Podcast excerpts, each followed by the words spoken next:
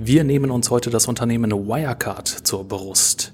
Wir sprechen über die Mini-Berkshires, Fairfax und Markel und thematisieren auch die Hauptversammlung von Warren Buffett am vergangenen Samstag. Bedenken Sie bitte bei jedem unserer Podcasts, alles, was Sie hier hören, sind natürlich stets unsere eigenen höchst subjektiven Einschätzungen. Genau deshalb übernehmen wir keinerlei Haftung für Ihre Transaktionen an der Börse. Denken Sie daran, Geldanlage ist Chefsache, nämlich Ihre eigene. Das war unser Disclaimer und jetzt geht's los. Viel Spaß. Ganz gleich, wie die Aktienmärkte heute stehen. Ob der Bär mürrisch grummelt oder der Bulle mutig mit den Hufen scharrt. Wir machen Sie fit für Ihren langfristigen Erfolg an der Börse. Willkommen beim Privatinvestor Podcast. Lang, lang ist es her, liebe Freunde der gepflegten Aktienanalyse. Willkommen zurück beim Privatinvestor Podcast. Mein Name ist Henning Lindhoff und ich bin heute zusammen mit Pascal hier in Köln im Büro. Und Pascal. Schönen guten Morgen. Und per guter alter Kupferkabelverbindung sind uns zugeschaltet im Homeoffice Florian König. Moin, moin. Servus. Und der Alan ist auch da, zu Hause im Büro. Moin, Hallo. Alan. Hallo zusammen. Halli, hallo. Ja, Jungs, ihr habt äh, einen neuen Bericht zum ähm, Max-Otte Vermögensbildungsfonds veröffentlicht. Der ist gerade heute vor ein paar Minuten rausgegangen. Ähm, ja, der April war dann schon wieder ziemlich erfreulich, dann noch nach sehr harten Corona-Wochen im März. Ähm, ein schönes Plus von 17 Prozent habt ihr erwirtschaftet im April. Ähm, Liquiditätsquote ist deutlich natürlich runtergegangen in den letzten Wochen, jetzt mittlerweile nur noch bei zwei Prozent. Ihr habt ordentlich investiert in interessante Unternehmen. Was waren denn so die Werttreiber im April? Also richtig gut gestiegen ist eine Position, die wir schon länger als Absicherung haben. Das ist Barry Gold. Da ist es ja so, dass wir von dem Management schon einiges halten. Die haben jetzt vor kurzem auch erst einen Zehn-Jahres-Plan veröffentlicht, also so einen Weitblick der mhm. uns zeigt, dass ja der Horizont jetzt nicht bis zum nächsten Quartalszahlen geht, sondern langfristig äh, gedacht wird. Und hier sieht man schon, dass er halt die Kosten äh, bis zum Verkauf von einer Goldunze halt schön auf, 100, auf 1000 US-Dollar ungefähr halten wollen die nächsten fünf Jahre. Das heißt, Sie wissen ja, der Goldpreis steigt. Das heißt, die Marge von Barrick könnte Schritt für Schritt steigen. Das hat man auch im ersten Quartal gesehen, dass Barrick schön einen operativen Cashflow erzeugt hat und auch einen schönen Free Cashflow und auch das Geld genutzt hat, was da reinkommt ins Unternehmen, um die Schulden zu reduzieren. Ja, von der Warte her können wir sagen, ist Barry Gold ganz gut aufgestellt und ist auch weiterhin ein guter Hebel auf den Goldpreis. Wo der Goldpreis hingeht, da muss sich jeder selber Gedanken machen. Das können wir jetzt nicht sagen, aber wir sehen es schon als ein Investment, was in der Krise dann schon ja, sich entweder stabil bewegt oder leicht steigt und wir das Geld nutzen können, was da entsteht, um weitere gefallene Unternehmen zu kaufen. Mhm. Sta stark gefallen war ja iRobot. Die sind aber jetzt schon wieder im letzten Monat explodiert. Da gab es einen Plus von 50 Prozent. Die Zahlen waren natürlich während Corona nicht ganz so toll. Der Umsatz ist um 19 Prozent eingebrochen. Auch die Gewinne rückläufig, sogar in die Verlustzone ist das Unternehmen geschlittert, aber Cashflow weiterhin positiv. Was uns natürlich nicht gefallen hat, dass die Durchschnittspreise gesunken sind. iRobot hat eine Premium-Strategie und diese Premium-Strategie kann natürlich auch eine Bremse sein, gerade in dem Moment, wo die Arbeitslosenzahlen steigen. Mhm. Und das werden wir vielleicht jetzt spüren, die nächsten ein bis zwei Jahre. Deswegen sind wir weiter davon überzeugt, dass iRobot halt gut langfristig aufgestellt ist, auch mit ihrer guten Kasse, also Cash-Position in der Bilanz. Das ist ungefähr ein Sechstel der Marktkapitalisierung. Das Unternehmen ist zusehends schuldenfrei und treibt halt Innovation langfristig voran. Und jetzt hat man auch die Chance, muss nicht Schlag für Schlag neue Produkte auf den Markt bringen, sondern kann die Produkte erstmal fine-tune und dann, wenn die Nachfrage wieder da ist, also wenn die Kunden wieder genug Geld haben für so Produkte, kann man ein ausgereiftes Produkt aus dem Markt bringen ich gehe davon aus, dass das schon Treiber sein kann, die nächsten fünf bis zehn Jahre. Ja. Frage zu iRobot habe ich da spontan. Ähm, du sagst oder du sprichst die äh, Produktentwicklung an. Jetzt gerade in der schwierigen Phase, wo der Umsatz wahrscheinlich eher zurückgehen wird, will man natürlich weiter seine Premium-Sparte ausbauen, auch produktmäßig. Ähm, da stellt sich für mich die Frage, inwieweit ist da überhaupt genug Cash für solche Entwicklungen ähm, vorhanden im Unternehmen? Also hat man da noch Luft ähm, die nächste Zeit, um diese Entwicklung voranzutreiben? Wie siehst du das, Florian? Also davon kann man schon ausgehen. Also nur um Zahlen zu nennen. Wir, man hat ja ungefähr 260 Millionen Cash aktuell in der Bilanz. Dazu hätte man noch eine Kreditlinie, die man nutzen könnte von ungefähr 150 Millionen Euro. Und damit kann man den Laden schon vernünftig am Laufen halten. Ja. Können wir vielleicht noch mal ganz kurz zu Barrick äh, Gold zurückkommen? Das ging mir gerade ein bisschen schnell. Du hast den 10-Jahres-Plan angesprochen. Jetzt stellt sich für mich da die Frage bei Barry Gold. Inwiefern ist so ein sportlicher Zehnjahresplan realistisch, wenn es um Rohstoffe angeht, äh, um Rohstoffe geht?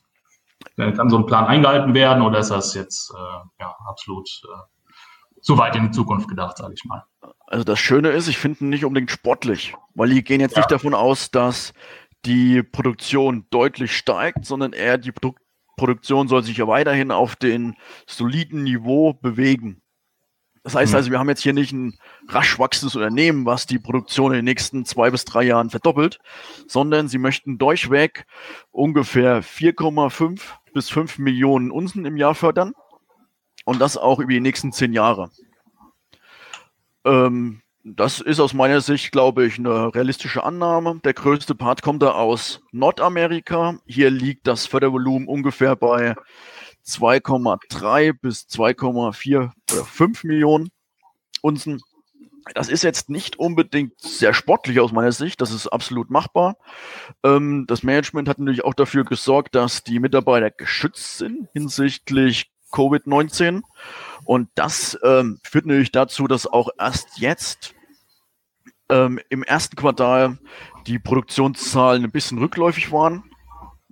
Hier hat man nämlich nur 1,25 Millionen Unsen aus der Erde holen können. Jetzt zum Beispiel im Vergleich zum Q4 sind es 1,4 Millionen Unsen. Das heißt, klar, man hat einen leichten Dämpfer, aber es wird Schritt für Schritt auf dem Niveau bleiben. Und es gibt noch einen großen Unterschied äh, im Vergleich zu vor ein paar Jahren, als der Goldpreis in ähnlichen Regionen war. Äh, damals ähm, herrschte ja ein Riesenboom und alle wollten auf Teufel komm raus expandieren und die Förderkosten waren eigentlich fast egal. Ähm, und jetzt ist halt genau andersrum. Kostendisziplin steht halt ähm, ganz vorne und ähm, die Bilanz, das hat der Florian ja schon angerissen, mhm. ähm, ist ja schon kräftig entlastet worden, plus der ähm, Schuldentilgungsplan, also quasi die äh, Frage, zu welchem Zeitpunkt die Schulden fällig werden, der wurde enorm nach hinten verlagert. Das heißt, ähm, das Unternehmen hat deutlich mehr Luft zum Atmen. Und ähm, selbst wenn jetzt der Goldpreis irgendwie um 30 Prozent äh, zurückgehen sollte, ob das jetzt kommt oder nicht, sei mal dahingestellt, aber rein hypothetisch, dann ähm, ist da keine akute Not oder Panik, weil äh, das Unternehmen jetzt viel schlanker und sauberer aufgestellt ist.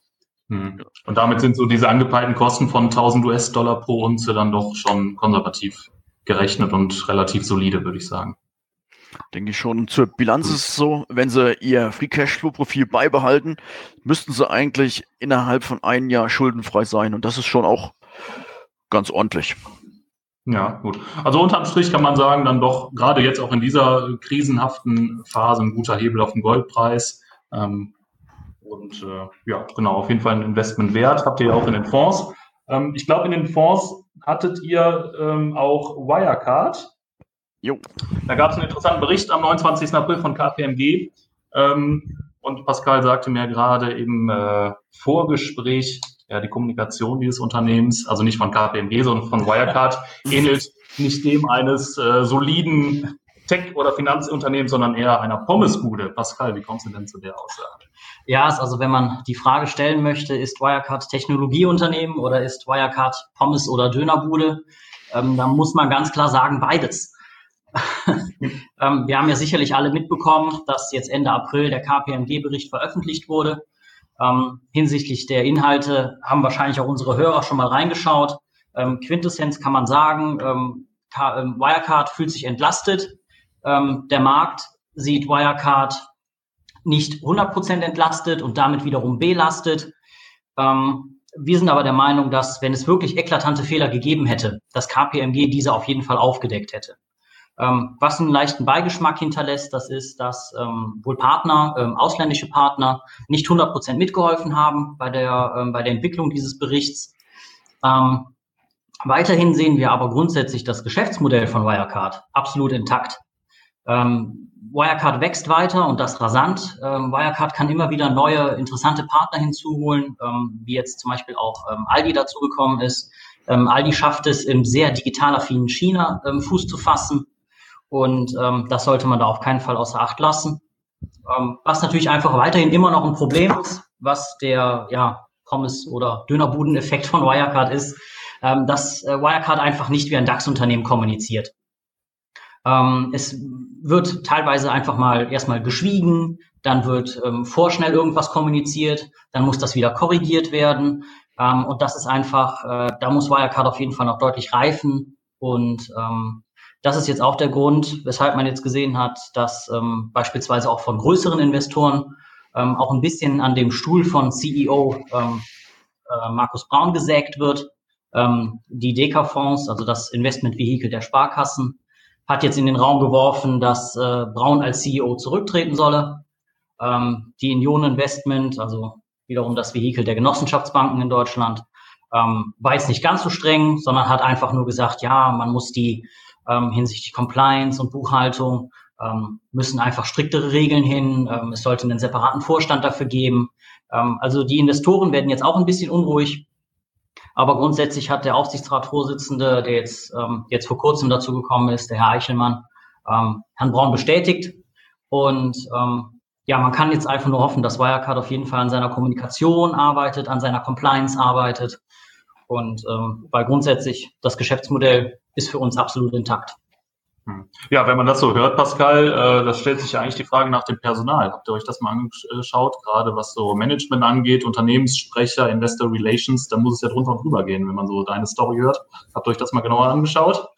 Genau einen Blick reingeworfen, also inwiefern da ausgetauscht wird, ähm, ist hm. dann auch schwierig nachzuvollziehen, wenn es jetzt nicht ins wirkliche Management geht. Ähm, aber ähm, größter Kommunikator für Wirecard ist natürlich weiterhin der CEO. Ne? Ja. Okay. Und das natürlich dann auch gerne mal über ein soziales Netzwerk. Und okay, dann liegt da wahrscheinlich eher das Problem. Ja. Ne? ja. Ähm, gut, fangen wir vielleicht bei Wirecard noch ein bisschen weiter vorne an. Ähm, gerade für die Zuhörer, die sich noch nicht so sehr mit dem Unternehmen beschäftigt haben, wie ist denn die Vorgeschichte dieses Unternehmens? Warum äh, kam es jetzt zu diesem Bericht von KPMG? Du hast äh, Worte in den Mund genommen wie entlastet, belastet, wer entlastet, warum wird das Unternehmen belastet von manchen Unternehmen, von manchen Analysten, Entschuldigung. Ähm, was ist da passiert im, im Vorfeld? Die Historie fängt natürlich mit Berichten der Financial Times aus London an. Ähm, dass die in, ihren, äh, in ihrem Artikel dargelegt haben, dass es äh, Bilanzunstimmigkeiten geben soll. Und ähm, da hat sich Wirecard natürlich immer wieder vehement gegen gewehrt, gesagt, dass diese, Stimm dass diese Unstimmigkeiten nicht bestehen. Ähm, teilweise ist da sogar die BaFin eingeschritten und ähm, hat äh, da Handelsverbote erlassen hinsichtlich äh, von, von Short, äh, Short-Sell-Attacken sozusagen. Und ähm, Wirecard auf der anderen Seite hat wiederum auch äh, Strafanzeige gestellt gegen die Financial Times äh, hinsichtlich des Verdachts auf Insider-Trading, ähm, dass sie sich da mit Shortsellern abgesprochen hätten. Ähm, es hat alles so ein bisschen Geschmäckle, wenn man bedenkt, dass äh, die Financial Times natürlich im Finanzzentrum London beheimatet ist und ähm, Wirecard jetzt als deutsches Unternehmen in dieses in diesen Finanzbereich reinrückt. Ähm, ja, kann ein Geschmäckle haben, kann natürlich Zufall sein. Hm. Ähm, wichtig hier zu sagen ist, dass die Vorwürfe insbesondere eben von der Financial Times kommen und ähm, da eigentlich dann auch eher die Partner betreffen. Und zwar in den Ländern, in denen Wirecard keine eigene Lizenz hat, sondern mit Kooperationspartnern arbeitet. Und da gibt es den Vorwurf, dass es äh, Buchungen gibt oder Zahlungsströme gibt, die vielleicht nicht korrekt sind oder die, die es vielleicht gar nicht geben soll. Hm. Und das im Endeffekt, das ist der Kern der Vorwurf. Okay, also in der Buchhaltung scheint es auch personelle Probleme zu geben. Ja, sicherlich. Buchhaltung. Oder macht das Herr Braun auch selbst? so, so, wie es, so wie es manchmal auf, so wie es, so wie es aufgebaut ist, könnte man es fast vermuten. Ja. Aber ähm, ich denke mal, Herr Braun ist in erster Linie ist natürlich Kommunikator und ist natürlich auch ähm, ja, im Endeffekt der, ähm, ist ja der, der Gründer von Wirecard und ähm, gibt halt auch die, die technische Richtung auch vor. Ne? Okay. Ja, äh, Wirecard ist beim Privatinvestor bei unserem Börsenbrief in der Datenbank immer noch als spekulative Aktienidee geführt, wird auch weiter da bleiben. Andere spekulative Aktienidee, ein Turnaround-Kandidaten, den wir dort haben, ist Bed Bath and Beyond. Dazu hat uns auch eine Abonnentenfrage erreicht, einfach zu unserer aktuellen Einschätzung zu dem Unternehmen. Halten wir weiter an Bed Bath and Beyond fest oder empfehlen wir da dann doch eher den Ausstieg? Könnt ihr was dazu sagen, Florian Allan? Also Grund, Bewertung? grundsätzlich, äh, das ist ja jetzt erstmal so etwas übergeordnet gesehen, ähm, nicht unbedingt eine Wachstumsbranche und es gibt in dem Sinne von ähm, außen drumherum, sage ich jetzt mal in Anführungsstrichen, keinen Rückenwind. Plus, es ist ja ähm, klar spürbar, dass äh, viele Geschäfte sich ins Online-Leben quasi verlagern. Und ja, Bad Bath and Beyond hat da natürlich auch ein bisschen zu kämpfen. Und dann kommt ja auch noch jetzt hinzu, das, Vielleicht nochmal äh, gerade zur Erklärung, Bed Bath Beyond äh, in der Branche, also zur Branche, ist einfach ein Händler für, ich sag mal, ja, Haushaltsdekorationen, für Möbel und was man halt so. Ja, also Badezimmer, Schlafzimmer, genau, sowas Deko. Wie ist der Name eben auch schon. I Ikea ähnlich. Ähm, ja, ja, genau. Ähm, Henning, muss dich korrigieren. Wir haben die nicht mehr in der Datenbank, weil wir uns verabschiedet haben von dem Unternehmen. Ja. Ähm, auch auf Basis dessen, die hatten zwar eigentlich eine ganz gute Bilanz in der Vergangenheit, aber weil halt die Geschäfte nicht vernünftig liefen, haben die ja, einfach die solide Bilanz, die sie hatten, wurde sukzessive schlechter und sie konnten also nicht so richtig Fuß fassen im digitalen Zeitalter mit ihrem digitalen äh, Umsatz. Dementsprechend ist das schon Unternehmen, was man recht kritisch sehen muss. Es hat auch keinen Wettbewerbsvorteil in dem Sinne. Äh, deswegen ist es durchaus denkbar, dass es ähm, in zehn Jahren nicht mehr geben wird. Das muss man knallhart so sagen. Ähm, es ist halt schwierig, wirklich ähm, zu rechtfertigen oder ähm, zu argumentieren, was macht das Unternehmen besser? Hat es Kostenvorteile? Hat es irgendeine starke Marke oder besondere Produkte? Und da tun wir uns schwer, da irgendwas hervorzuheben in dem Sinne. Das ist im Grunde ein ähm, stinknormaler Retailer, ich übertreibe jetzt ein bisschen, den in ein paar Jahren keiner mehr vermissen wird. Na gut. Also in dem Fall ist unsere Investmentthese nicht aufgegangen, die wir anfangs hatten.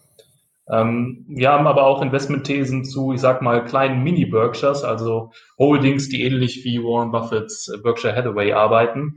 Da haben wir zum Beispiel Fairfax in der Datenbank drin. Dazu könnten wir noch ein bisschen was erzählen, gerade auch vor dem Hintergrund, dass Warren Buffett selber jetzt am vergangenen Samstag sein Meeting äh, online abgehalten hat über Yahoo und dort ähm, ja sehr ausführlich auch über seine Investmentfehler äh, berichtet hat und da auch sehr offenbar seinen Analyseprozess dargestellt hat und da auch sehr kritisch mit sich selbst umgegangen ist. In dem Zuge können wir vielleicht auch Fairfax und die anderen kleinen Mini-Berkshires, so wie wir sie nennen, eingehen. Du, Florian, du hattest mir vor ein paar Tagen noch die Holding Marke genannt.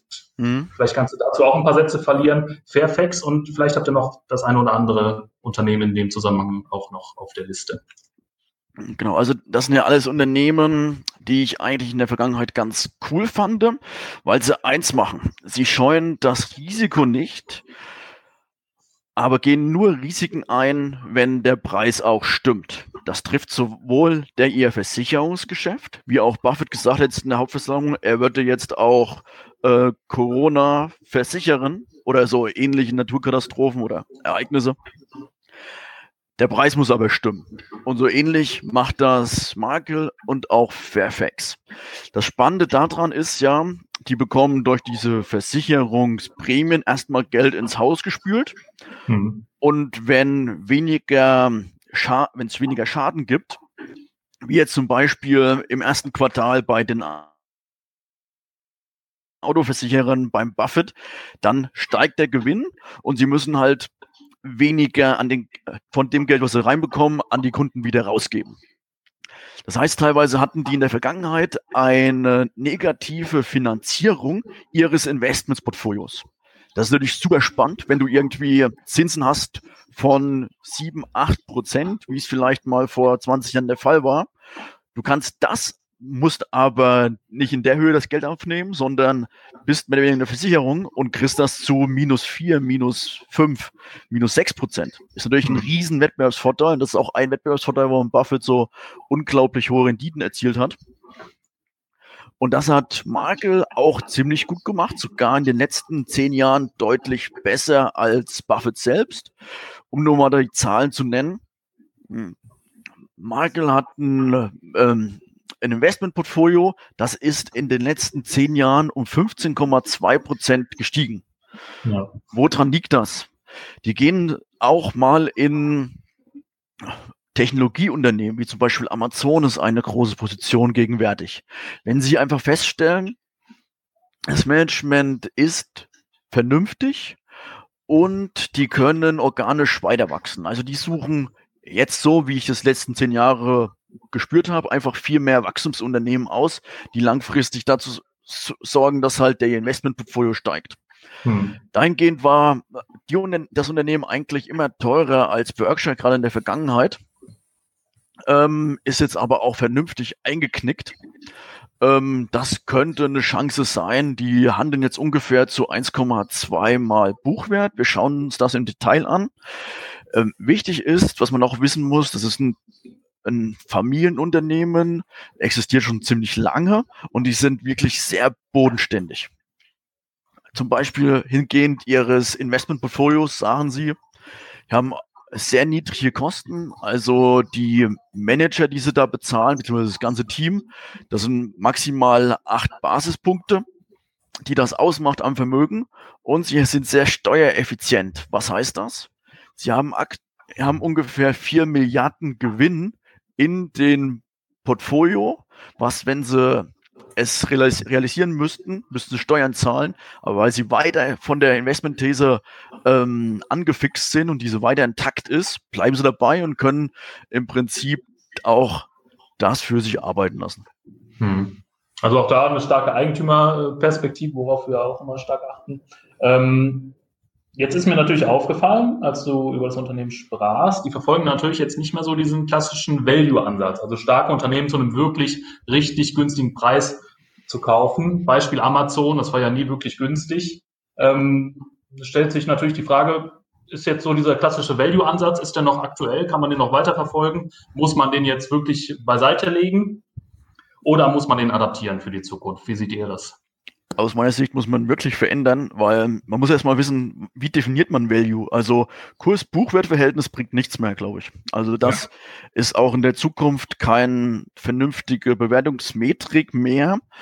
Ähm, wer muss in diese Gleichung immer Wachstum mit aufnehmen. Und das hat Buffett ja auch schon gut gemacht in der Vergangenheit. Jetzt bei Apple, ganz früher bei Coca-Cola. Das war ja immer eine gewisse Wachstumsannahme. Und Marke macht das halt noch ein Dick sportlicher, will ich mal sagen. Also die haben jetzt auch Alphabet im Portfolio, die gab es ja auch nie günstig. Visa haben sie im Portfolio, die gab es auch wirklich nie günstig. Aber die haben es trotzdem geschafft, mit ihren Renditen einfach deutlich den Markt zu schlagen und langfristig profitabel zu wachsen. Ja, interessant. Wie macht das Fairfax? Sind die auf einem ähnlichen Weg wie Marke? Ähm, ja, Fairfax hat große Fehler gemacht in der Vergangenheit. Ich sehe die eigentlich nicht auf einem ähnlichen Weg wie Marke. Die haben halt einen Vorteil, die haben Expertise in Ländern wie Indien und Südafrika und tätigen da Investments. Die sind auch deutlich konzentrierter als Marke. Ähm, und deswegen halte ich die gegenwärtig von der vom Investmentportfolio nicht so gut aufgestellt. Was man aber sagen muss, da gab es auch einen Übergang vor zwei Jahren Sie haben da einen besseren Manager gefunden, gerade der das Not-America-Portfolio verwaltet. Und der hat eigentlich auch überzeugende Renditen geliefert. Also wenn der immer mehr Einfluss bekommt, ähm, kann das dazu führen, dass langfristig ähm, auch hier wieder das Investmentportfolio ansteigt und die langfristig mehr oder weniger hohe Renditen erzielen. Hm. Also um nur, um nur zu sagen, dieser neue Investment äh, Manager, der hat ungefähr seit 2008 19,5 Prozent bis Juni 2018 verdient, jedes Jahr. Ja. Das, das, heißt, das ist auch wirklich eine vernünftige Rendite. Ja. Und auch die Rendite im vergangenen Jahr war schon ähm, besser. Also hier ist auch Fairfax auf einem guten Weg. Die Zukunft wird zeigen, ähm, wie sich das dann genau widerspiegelt. Aber das Unternehmen ist aktuell auch günstig und ich glaube, es ist schon ja, sehr interessant gegenwärtig bei der Bewertung. Ja, ist als Langfristinvestment natürlich bei uns in der Datenbank aufgeführt, auch mit einer ordentlich hohen äh, Punktzahl in der Königsanalyse. Hm, ja, jetzt fragt sich natürlich der Privatanleger, kann er von Marke lernen? Das heißt, sollte er, wenn er bisher so ein bisschen als Value Investor so klassisch Graham Buffett unterwegs war, sollte er das Ganze jetzt auch adaptieren und vielleicht auch so ein bisschen mehr auf Wachstumswerte schauen. Ähm, kann sich der Privatanleger da so ein bisschen was von Marke abschauen? Wie seht ihr das? Also ich wäre dafür, dass man schon sagt, grundsätzlich schon. Wir haben ja auch bei uns in der Funktion eine klare Wachstumskomponente. Und mhm. wir sehen es super gerne, wenn im Prinzip die Bewertung, egal ob Free Cashflow Multiplikator oder Gewinnmultiplikator, ähnlich hoch ist wie das Wachstum. Und so ähnlich macht's Markel auch und man kann sich da schon was abgucken. Ja. Ich habe noch eine Zuschauerfrage, beziehungsweise eine Frage eines Abonnenten. Ähm, er fragt, wie werden sich die Zinsen in den nächsten ein bis zwei Jahren entwickeln und sind Anleihen ein sicherer Hafen oder sollten Anleger, gerade Privatanleger, dann doch eher auf Rohstoffe setzen, wie zum Beispiel Gold? Ja, gerade so, solche Fragen sind natürlich höchst individuell, betreffen so das eigene Portfolio, das individuelle Anlageverhalten und ähm, ja, die bekommen, bekommen wir relativ oft. Aber vielleicht können wir auch hier nochmal unsere Einschätzung wiederholen. Ja, Zins, Zinsentwicklung, Jungs, ein bis zwei Jahre ist natürlich weit in die Zukunft. Wie, wie äh, können wir das bewerten? habt ihr, habt ihr da, äh, ja, habt ihr da eine, äh, einen gepeilten Wert? Also man kann äh, wahrscheinlich schon davon ausgehen, dass zumindest, wenn es jetzt um äh, das Vorhaben der Notenbanken geht und äh, wenn alles jetzt in Anführungsstrichen nach Plan läuft, dass die Zinsen nicht angehoben werden. Äh, wie das jetzt natürlich ähm, wirklich sein wird, das, äh, da können wir nur drüber spekulieren oder es halt abwarten. Ähm, letztendlich, äh, es gibt Tendenzen, aber genau weiß, weiß man das nicht. Aber ich würde gerne noch deine Frage, Henning, so ein bisschen äh, entschärfen wollen, weil das klingt so, als ob man sich für eine Anlageklasse entscheiden müsste. Soll ich in Gold, soll ich in Anleihen, soll ich das Geld auf dem Konto halten, soll ich es äh, im Garten vergraben? Das ist so alles, ähm, so, klingt alles nach einer binären Wette. Und äh, gerade das sollte man vermeiden, vor allem wenn man äh, vorsichtig äh, anlegen will. Ähm, also es kann ja grundsätzlich nicht schaden, sofern man noch drankommt äh, ein bisschen Gold zu haben. Aber man sollte, das sagt aber auch äh, jeder vernünftige Vermögensverwalter und Anlageberater sagt, bitte nicht alles auf eine äh, Anlageklasse setzen. Bei den Anleihen muss man wiederum äh, differenzieren. Also erstmal muss man was Gescheites finden und dann muss man differenzieren. Sind das irgendwelche Staatsanleihen? Sind das Anleihen von irgendwelchen äh, vielleicht äh, Städten oder Gemeinden oder Bundesländern? Gibt es ja auch teilweise. Ähm, also alles, was jetzt so dieser äh, sogenannte Public Sector ist. Und ähm, dann gibt es natürlich auch noch die Unternehmensanleihen. Ähm, und äh, grundsätzlich, damit man sich da keinem äh, zu hohen äh, Hebelrisiko aussetzt, sollte die Laufzeit so kurz wie möglich gewählt sein. Weil das wäre jetzt, es gäbe jetzt nichts Schlimmeres, als sich eine 30-jährige Anleihe zu kaufen, die zu zwei drei Prozent, Prozent verzinst ist und dann gehen die Zinsen hoch und dann hat man plötzlich dicke ähm, Kursverluste, weil Anleihen haben auch einen eigenen Kurs. Das äh, muss man wissen. Ähm, der schwankt halt nur nicht so stark wie bei Aktien, kann aber auch extrem abstürzen, wenn die Laufzeit lang ist. Ne? Und deswegen äh, lieber kurz bleiben und lieber auf äh, Unternehmen setzen, ähm, die eine gute Bilanz haben, wo man auch weiß, dass die Anleihe zurückgezahlt wird. Ansonsten bei Staatsanleihen, vor allem im Euroraum, äh, das ist ein, ein hoffnungsloses Unterfangen, da braucht man eigentlich nicht lange suchen. Dazu, Henning, für dich die Frage, würdest du den deutschen Staat über zehn Jahre Geld geben für minus 5, 0,5 minus 0,7 Prozent? Ja, dem deutschen Staat schon, aber nicht zu dem Zinssatz. also das ist schon echt, ja, schon bescheiden, was es da gibt für Renditen. Ähm, auch wenn jetzt weitere Kürzungen folgen sollten auf der Aktienseite, ähm, liegen die Renditen dennoch höher, wenn man einen vernünftigen Korb hat. Was man natürlich sagen muss, also ich sehe es immer noch als gutes Element vom Staat, wenn wir mal über einen Staatsfonds nachdenken würden, der uns ähm, in die Position bringt, unsere Rentenversprechen, die ja getätigt wurden, langfristig zu sichern.